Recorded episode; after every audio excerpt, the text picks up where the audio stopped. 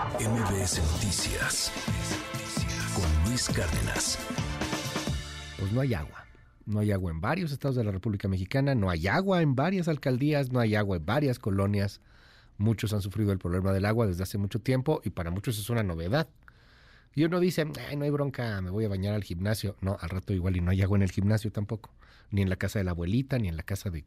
No hay agua, tenemos una bronca con el agua nuestra jefa de información, Diana Alcaraz. Querida Diana, ¿cómo estás? Buen día. Hola Luis, buenos días. Buenos días a todos los que nos ven y nos escuchan. Y sí, no hay agua ni en México y digámoslo también en el mundo, Luis. O sea, no, México no nada más es el único país que, que está sufriendo en, estos, en esta época y en años anteriores por la falta de agua. Claro. Y entonces, pues, como dices tú, ¿qué vamos a hacer, no?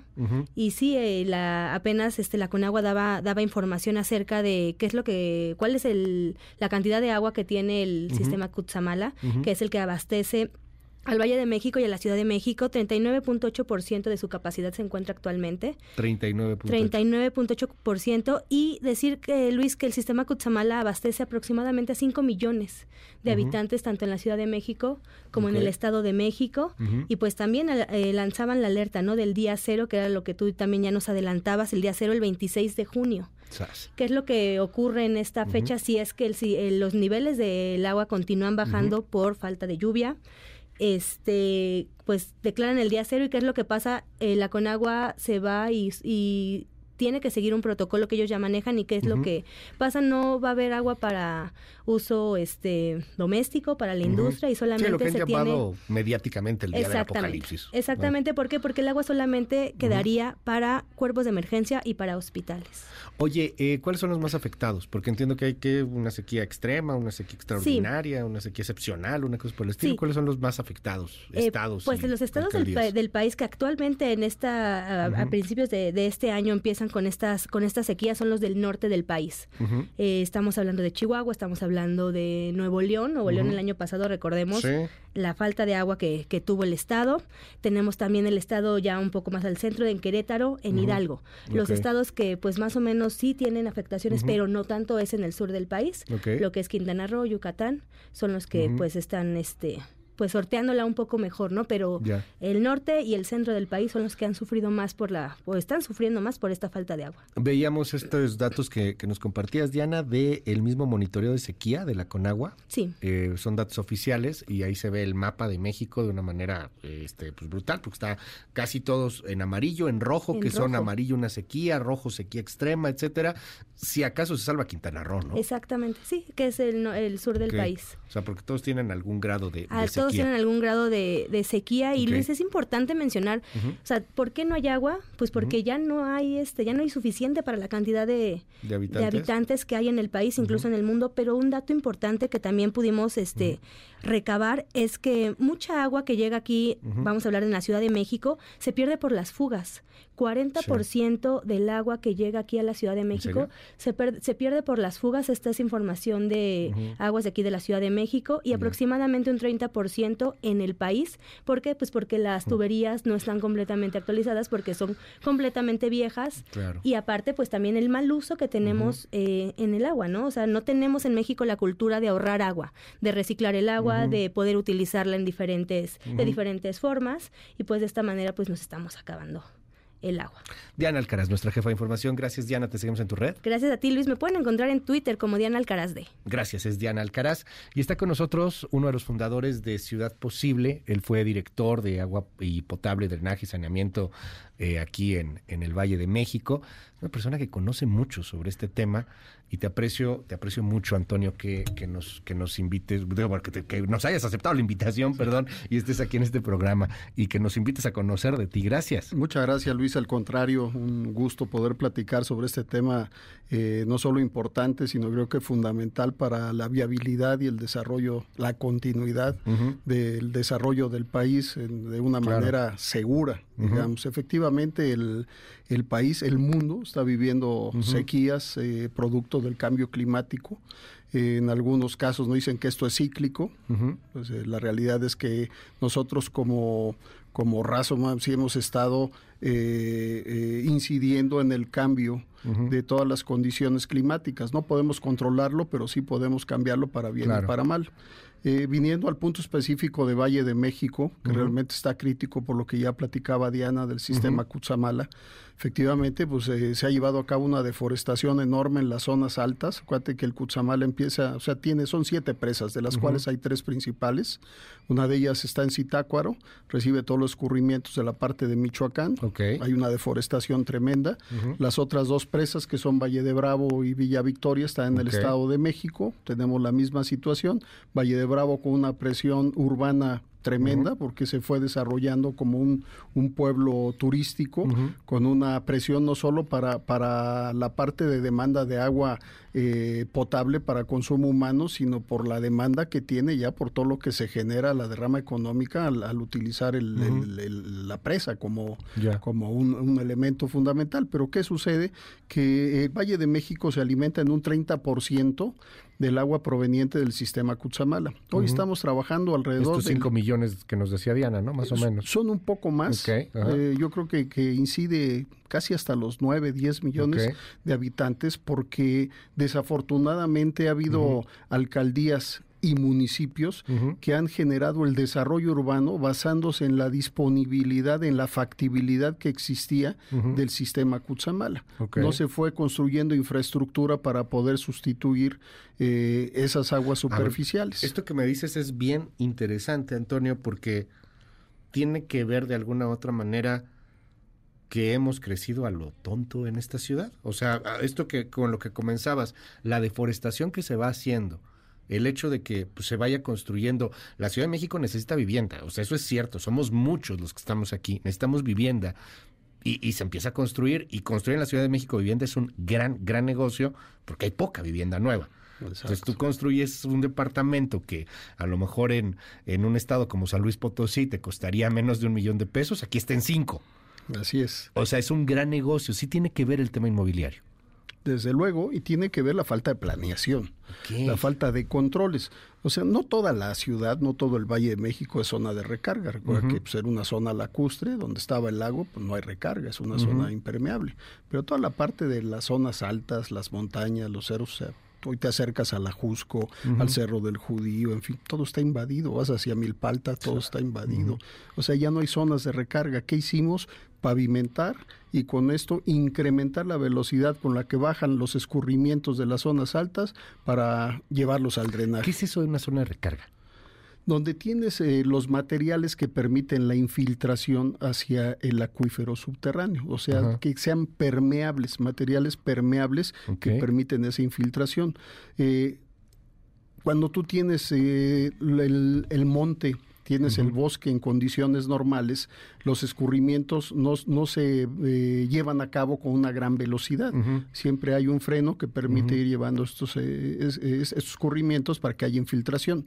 Hoy en día el escurrimiento baja, agarra la avenida X y baja con una velocidad tremenda hacia las partes bajas y vienen los encharcamientos, inundaciones. Porque pavimentamos lo que era el cerro. Pavimentamos todo. el monte lo hicimos, lo hicimos colonia. En lugar de aprovechar en todas esas zonas que teníamos justamente para recarga, haberlas eh, conservado. Hoy tú, si, si has ido a la Jusco últimamente, pues es una zona de invasión permitida y que obviamente tiene una carga política para uno y para otro, pero a final de cuentas pues estamos eh, dejando a la ciudad sin zonas eh, eh, buenas para poder manejar el agua y lluvia. Ahí estamos hablando de la Ciudad de México porque vivimos en la Ciudad de México y por la importancia de la capital. Pero ya, ya nos comentaba también Diana Alcaraz hace unos momentos, o sea, a ver, hay, hay broncas en toda la República Mexicana, o sea, lo que está pasando en Querétaro, por ejemplo, lo que está pasando, bueno, Hidalgo está muy cerca, Querétaro también, pero en el norte, Nuevo León, que trae sequías brutales, el año pasado se quedaron sin agua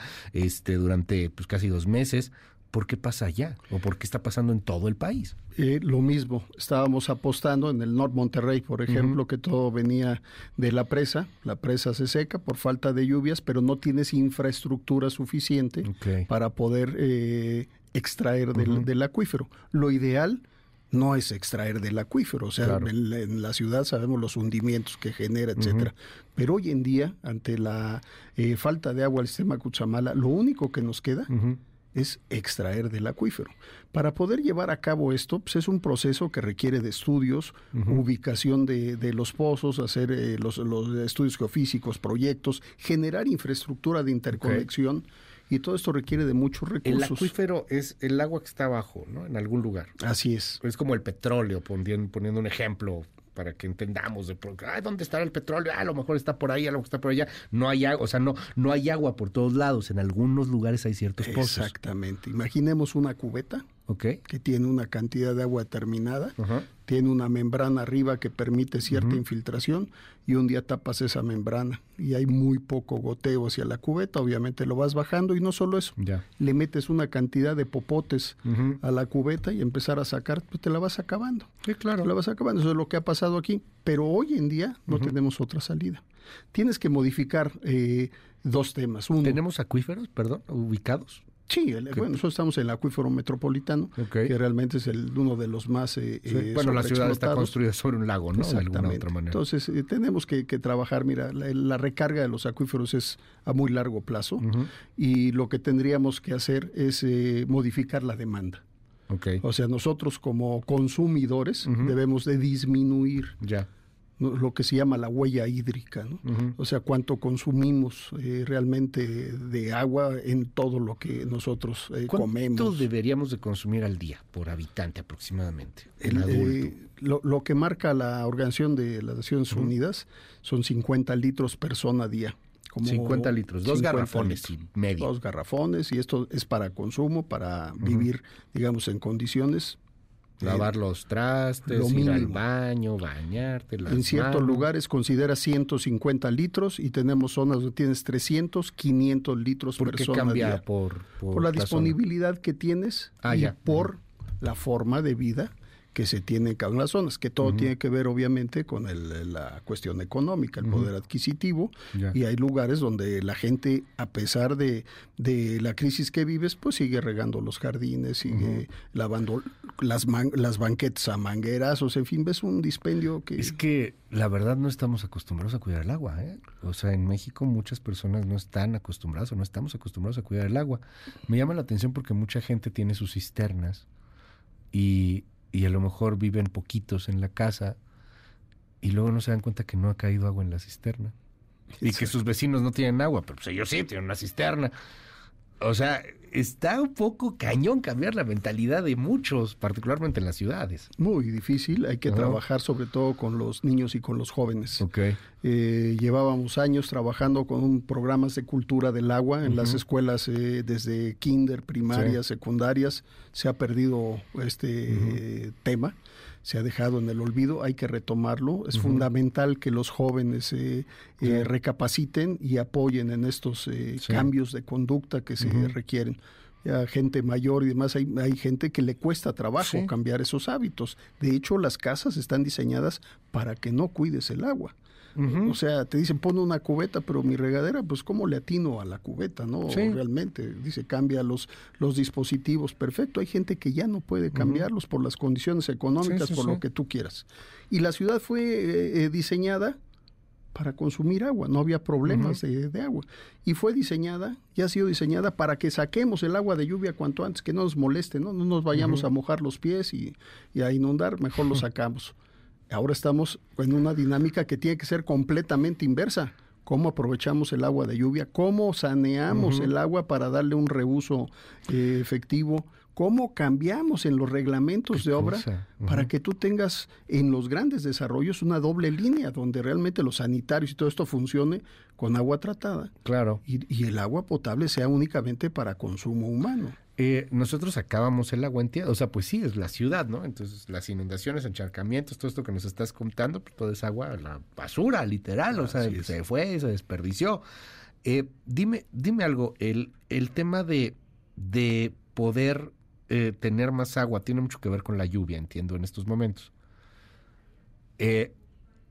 hay una idea que surgió ahora, hace un año, cuando fue la bronca de Monterrey, y decían, vamos a bombardear las nubes, ¿no? ¿Funciona eso? ¿Tiene algún sentido? No, no hay, no hay. Ya ves que se hizo también aquí en Cuchamala.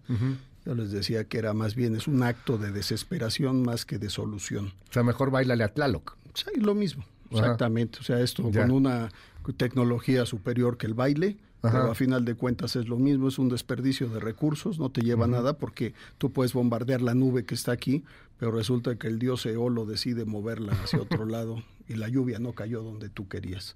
Fue lo que pasó con Saltillo, de hecho. O sea, que bombardearon la nube y, les llegó a, Coahuila y los coahuilenses, gracias, gracias. Eso es un tema, así funciona esto. No, puedes garantizarlo. No, la, la, realidad es que tu solución es en la restauración de cuencas. Evita la deforestación, recupera las cuencas, pon orden en el desarrollo, evita todo este tema que genera realmente el caos que estamos viviendo. Recordemos que los bosques son las fábricas de agua. Sí, claro. Si no cuidamos los bosques, no, va a haber agua. Esa manera, Antonio, gracias. O sea, de verdad, gracias, lo entendemos de esa forma. Los bosques son la fábrica de agua. Y nos acabamos los bosques. Eh, tala, pon un desarrollo, pon otro, este, un centro comercial gigantesco, dale en la torre. Pues sí, se ve bien padre y nos sentimos seguros, porque cuando estamos en un centro comercial nos sentimos seguros, más en un país tan inseguro como este. Pero mira la, la bronca que tenemos. Hablan del apocalipsis. Este, los medios somos a veces muy exagerados, es cierto, se busca sensacionalismo, sí, de pronto. Pero qué tan cierto es esto de que si no llueve, si no logramos algo el 26 de junio, pum, ya no hay agua. Ya, el 26 de junio, si no llueve, se acaba la posibilidad de que venga agua de Cuchamal hacia el Valle de México lo cual incrementaría los problemas que hoy ya se viven. ¿Cómo tienes que distribuir agua hoy a las zonas que se alimentan fundamentalmente el Cuchamal a través de pipas? Y no en todos lados puedes estar porque justamente como ha sido una no digamos invasión, un desarrollo eh, fuera de control sobre los cerros, tienes unas pendientes que difícilmente puedes meter una pipa que lleva 10 toneladas de agua más el peso del vehículo, pues se va al, barranco, ¿no? Es difícil llevar agua muchas veces a esos puntos donde no, no les vas a dar, hay que buscar elementos diferentes. La gente lo primero que busca, pues obviamente es, esto es vital, es, de, es, un derecho, más allá de eso es que sin agua pues, pues no, vives. No vives, o sea, por eso se llama desierto, ¿no? O sea, el desierto es enorme, enorme, pero pues viven ahí unas víboras. Y ¿Qué nos queda?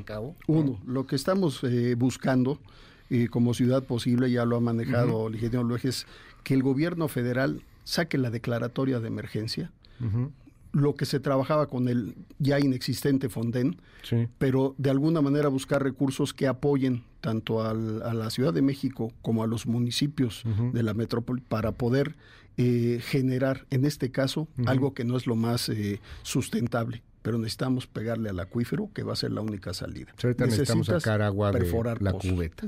No hay de dónde más dar. Generar infraestructura que te permita hacer mejores interconexiones y lo que mencionaba Diana, que es muy importante. Tienes que trabajar en la atención más rápida de, la reparación de fugas, tienes que cambiar toda esa red. En fin, hay que meterle dinero a algo que políticamente no se ve. El dato que daba Diana me, me la verdad, no es cosor, me da coraje. Son 40% del desperdicio del agua se va en fugas. Digamos que todo lo que se paga, todo el esfuerzo que se hace en Cutzamala, Cusamala representa el 30%. Todo ese esfuerzo de agua que viene aquí es equiparable a lo que se pierde. Híjole.